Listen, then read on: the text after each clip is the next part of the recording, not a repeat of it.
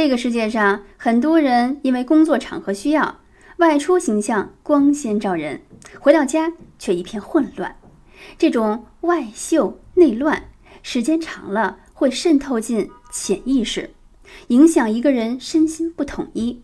爱出门不爱回家，喜欢在语言文字上对事物进行包装，好像才能显得自己过得好，自己是一个优秀的人。俗称要戴点面具。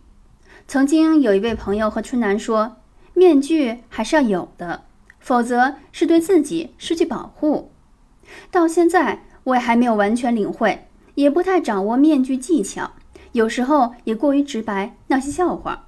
但至少心里是敞亮痛快的。还有不少人真的很表里如一，出门邋遢凑合，家里也一塌糊涂。最痛快、不费脑子的状态，咱们还是要内外统一，外在和家里同样齐整。